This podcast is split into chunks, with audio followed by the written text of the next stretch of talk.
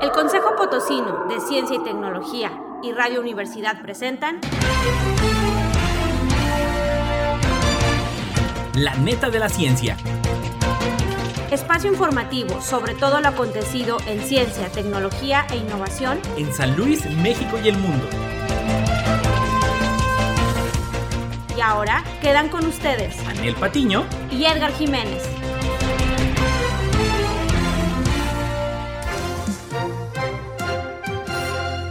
Hola, hola, muy buenos días. Saludándole como cada jueves desde Radio Universidad. Daniel Patiño, muy buenos días. ¿Qué tal? Muy buenos días. Feliz jueves para todos. Exactamente, y feliz jueves de vacaciones para muchos, porque bueno, aprovechenla, pero por favor, por favor y por favor, cuídense mucho, seguimos en esta oleada del COVID, así que nada de que no, pues despacito y lejecitos ahí en la arena, total que el sol mata al coronavirus, por favor no se la juegue, vacúnese, use cobrebocas, lávese las manos, utilice gel antibacterial y evite lugares concurridos. Iniciamos con los titulares de esta neta de la ciencia.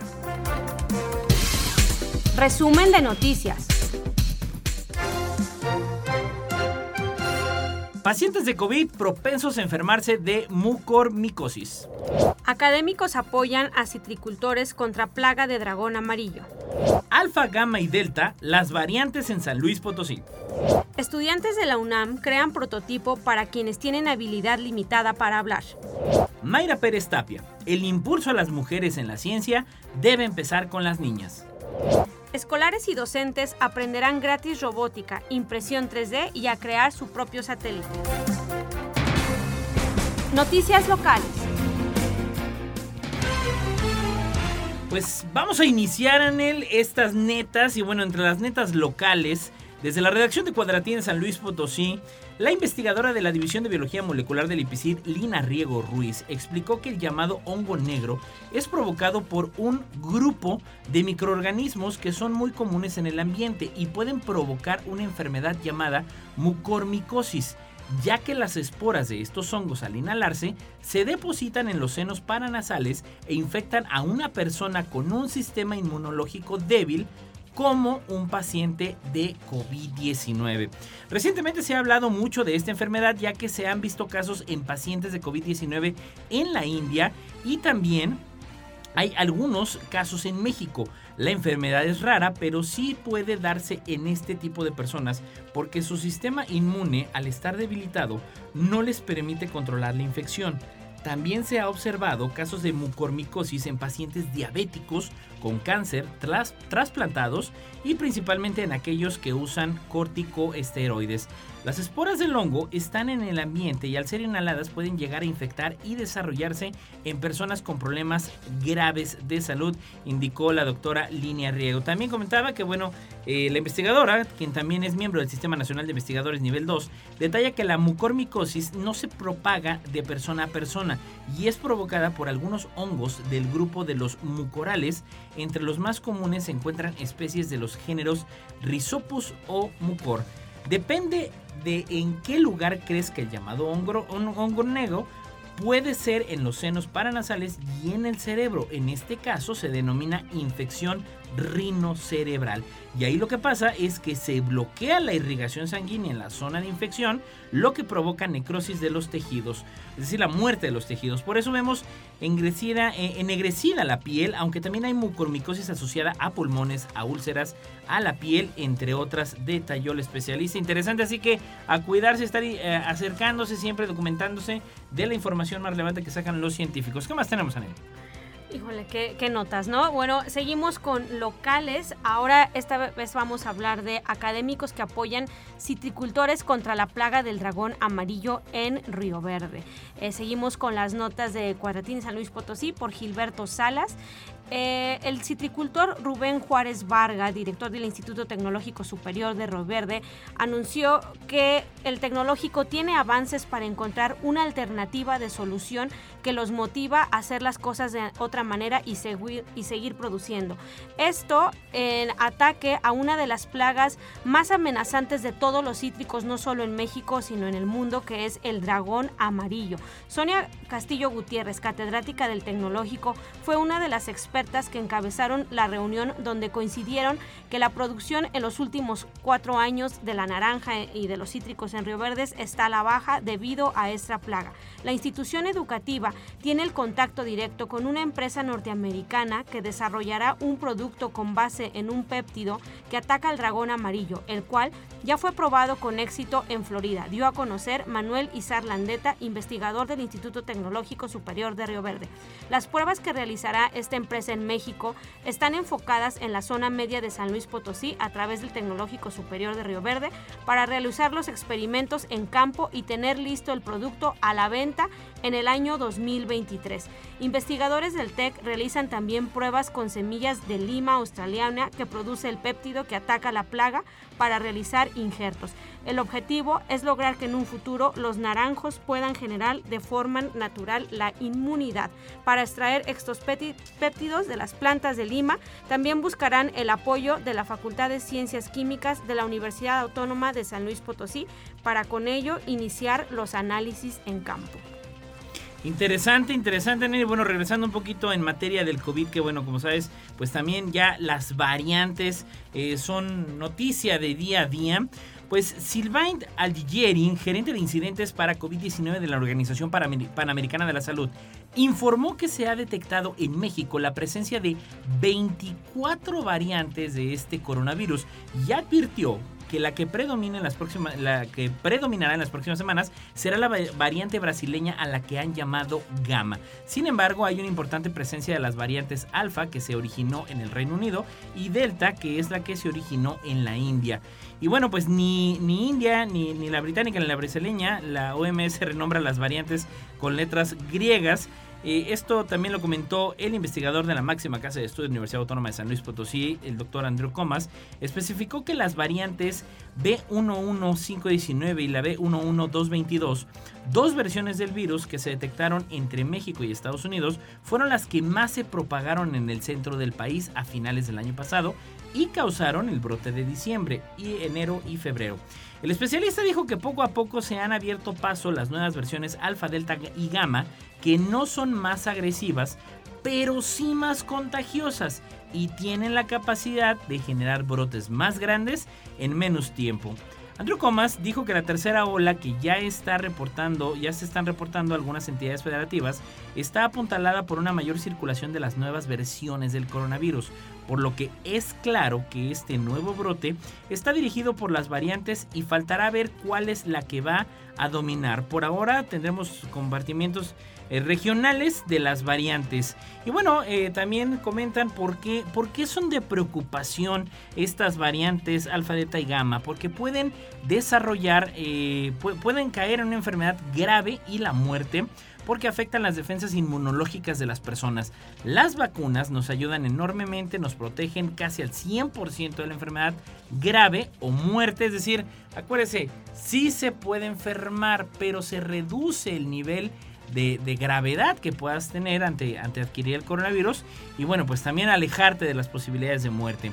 Eh, pueden infectarse, pero la enfermedad va a ser definitivamente de eh, menor si están vacunados. Finalmente, el secretario estatal de salud, el doctor Miguel Ángel Lutzow Steiner, alertó que la tercera ola epidémica en México está en pleno desarrollo tras reportarse el pasado martes 13 de junio más de 11 mil nuevos casos a nivel nacional, lo que implica una mayor carga viral en México y un mayor número de portadores asintomáticos.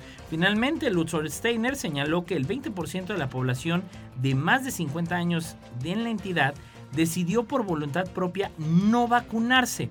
Muchas de ellas son personas con cáncer, diabetes, con problemas renales, por lo que pueden infectarse y enfermarse gravemente. Además de que el segmento de los jóvenes está relajando medidas preventivas, lo que está impulsando la transmisión generalizada que se está dando en el país. Chavos, por favor, cuídense y papás no permitan, ni ustedes bajen la guardia, ni permitan que los hijos, los nietos bajen la guardia en esta temporada vacacional. Científico de la semana. Doctor Arcadio Poveda Ricalde, astrónomo, nació en la ciudad de Mérida, Yucatán, el 15 de julio de 1930. Estudió física teórica y matemáticas en la Facultad de Ciencias de la UNAM y en la Universidad de California en Berkeley, donde realizó su doctorado en astronomía. Se ha dedicado a estudiar la evolución estelar, la dinámica y cosmogonía de las estrellas dobles y múltiples y de las estrellas desbocadas. Es autor del método Poveda, utilizado desde 1958 para determinar la masa de las galaxias esféricas y elipsoidales, relacionando la masa de un sistema estelar y la luminosidad total. Fundó el Observatorio Astronómico Nacional de San Pedro Mártir, Baja California. Ha sido acreedor al Premio Dorotea Cumple que de, la Universidad de California. Es premio de la Academia de la Investigación Científica en 1966 y Premio Nacional de Ciencias y Artes en 1975. No importa en qué parte del mundo estés, recuerda sintonizarnos en la web radio y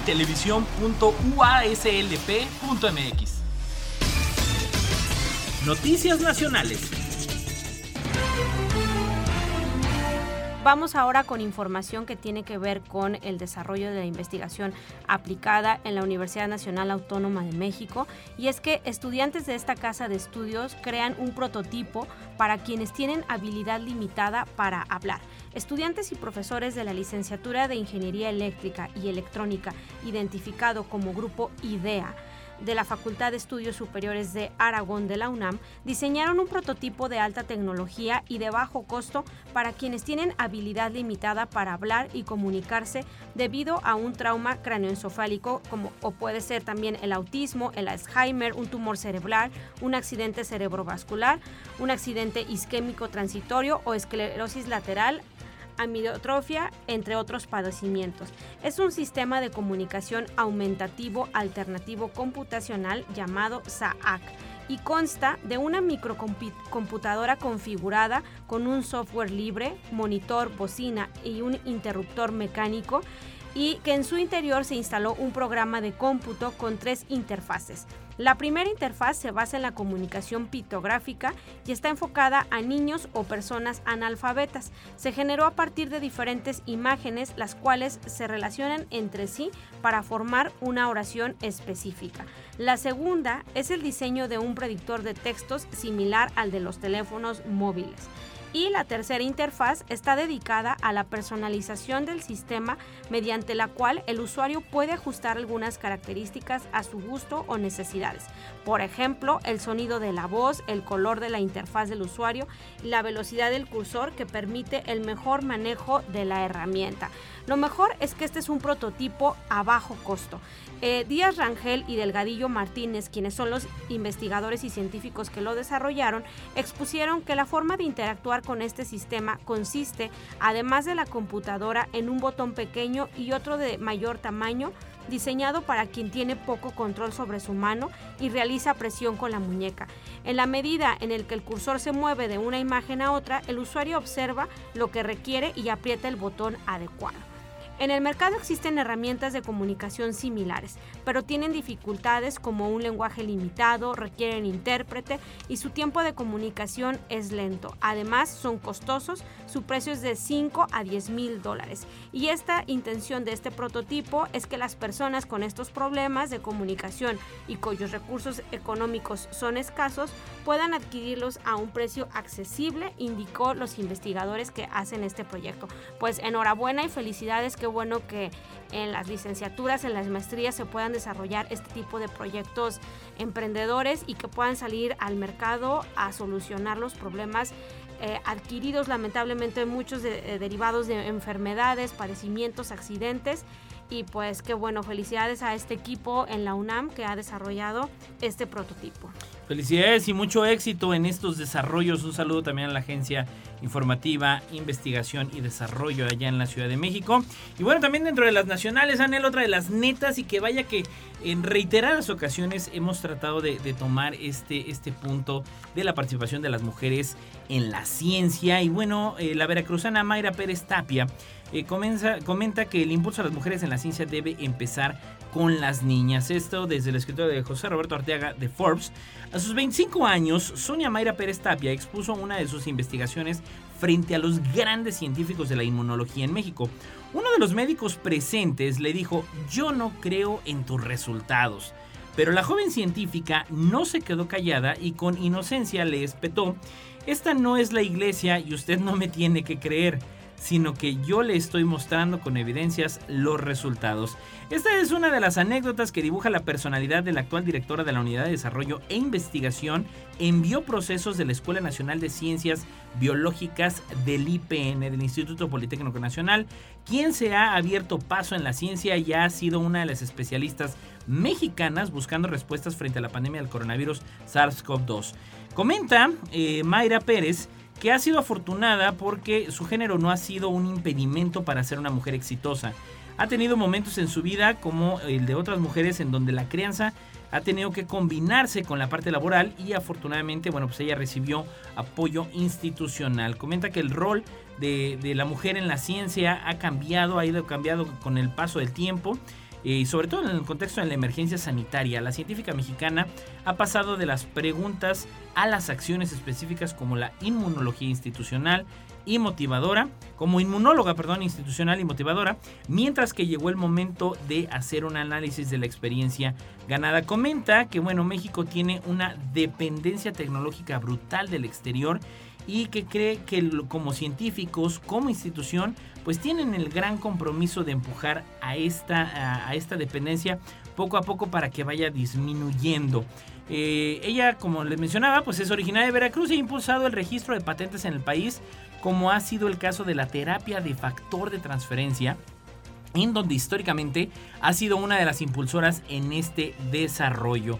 Eh, Mayra Pérez cree que el impulso de las mujeres en la ciencia debe de iniciar desde la infancia para, para borrar estereotipos que limitan la participación de las, de las profesionales en el campo científico. Todos los padres tienen la responsabilidad de impulsar el amor al conocimiento y del quehacer de las preguntas, así como motivar a las mujeres en un mundo revolucionario en cuanto a los temas de género. A nuestro país comenta la veracruzana que bueno, todavía le queda muchísimo por caminar ya que a nivel mundial solamente el 30% de las mujeres elige disciplinas STEM estas siglas recordará Ciencia, Tecnología, Ingeniería y Matemáticas, de acuerdo con la Organización de las Naciones Unidas para la Educación, la Ciencia y la Cultura.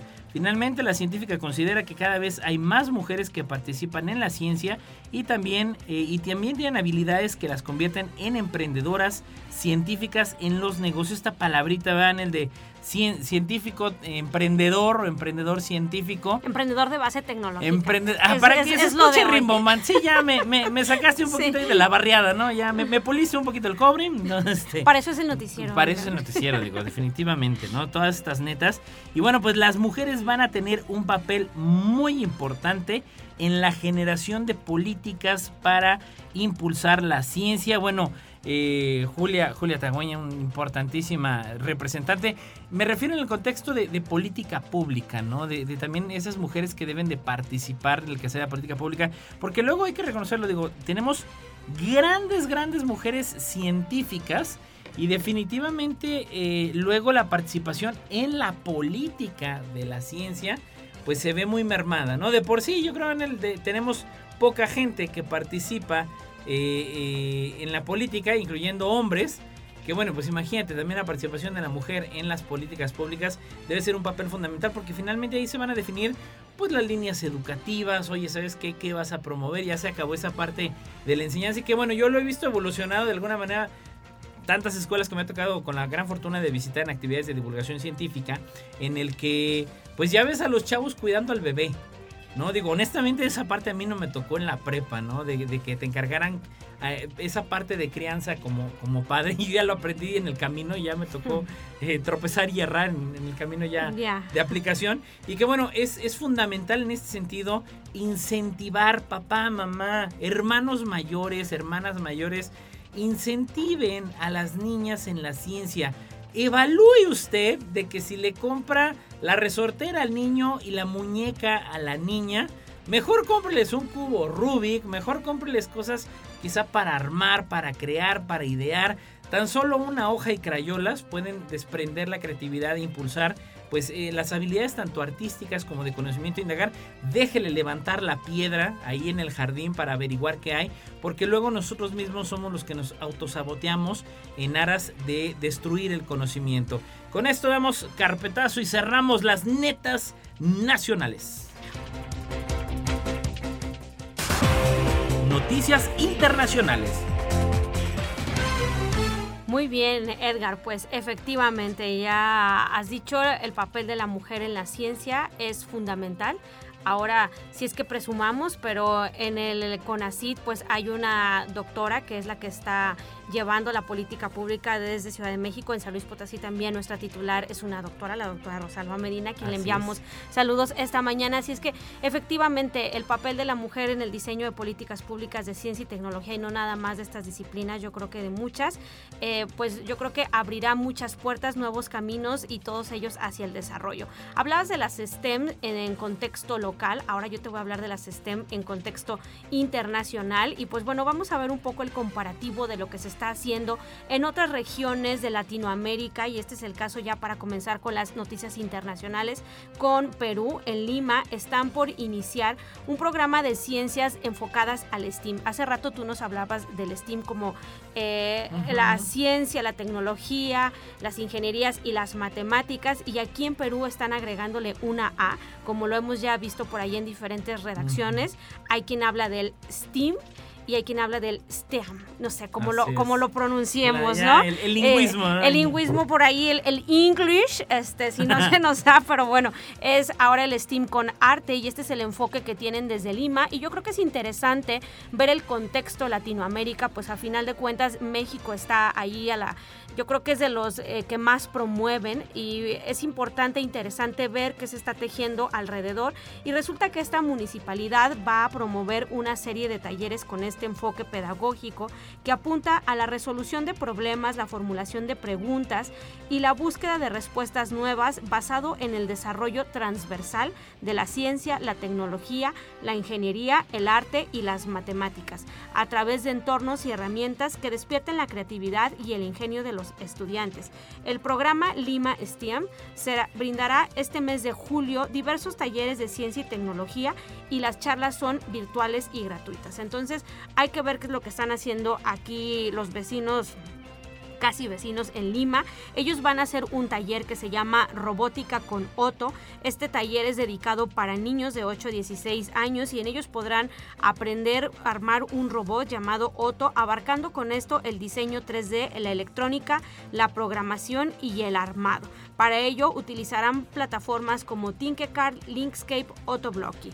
Eh, estos talleres se dictarán por la tarde. También van a tener un taller sobre crear el propio satélite funcional. Los niños de 8 a 16 años que van a poder crear un taller, un satélite de manera muy fácil. Bueno, esto nosotros también aquí lo hacemos en la educación media, media superior. No me dejarás mentir, Edgar. también van a hacer un curso de Crea tu robot seguidor en línea para competencias.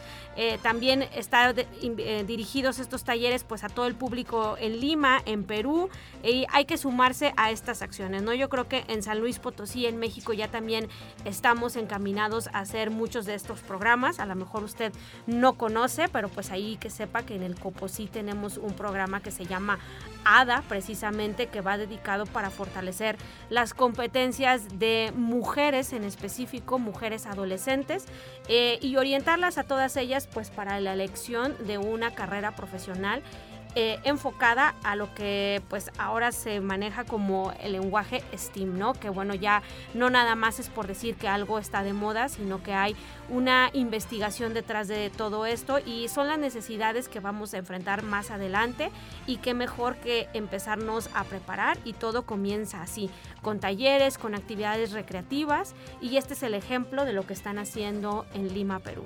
Importantísimo y estar de cerca también de lo que hacen otras, otros países, sobre todo en Latinoamérica, por esa, esa semejanza, ¿no? Esa, esa alineación que tenemos como comunidad latinoamericana en la cual pues a veces tenemos las mismas dolencias, las mismas capacidades, la misma, ese mismo empuje, ¿no? Latino que tenemos como comunidad y es importante estar de cerca, vincularnos y, saber de qué manera podemos promover una población una, una juventud mejor informada, con capacidades, con el interés y con el fomento de la vocación científica. Estamos llegando al cierre de esta emisión.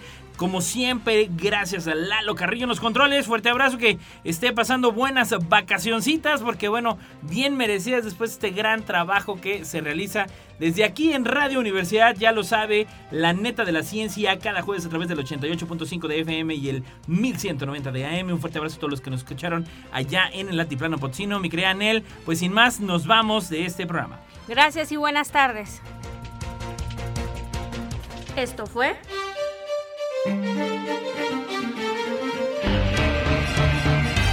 La neta de la ciencia.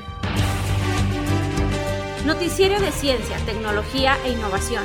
Presentado por el Consejo Potosino de Ciencia y Tecnología y Radio Universidad.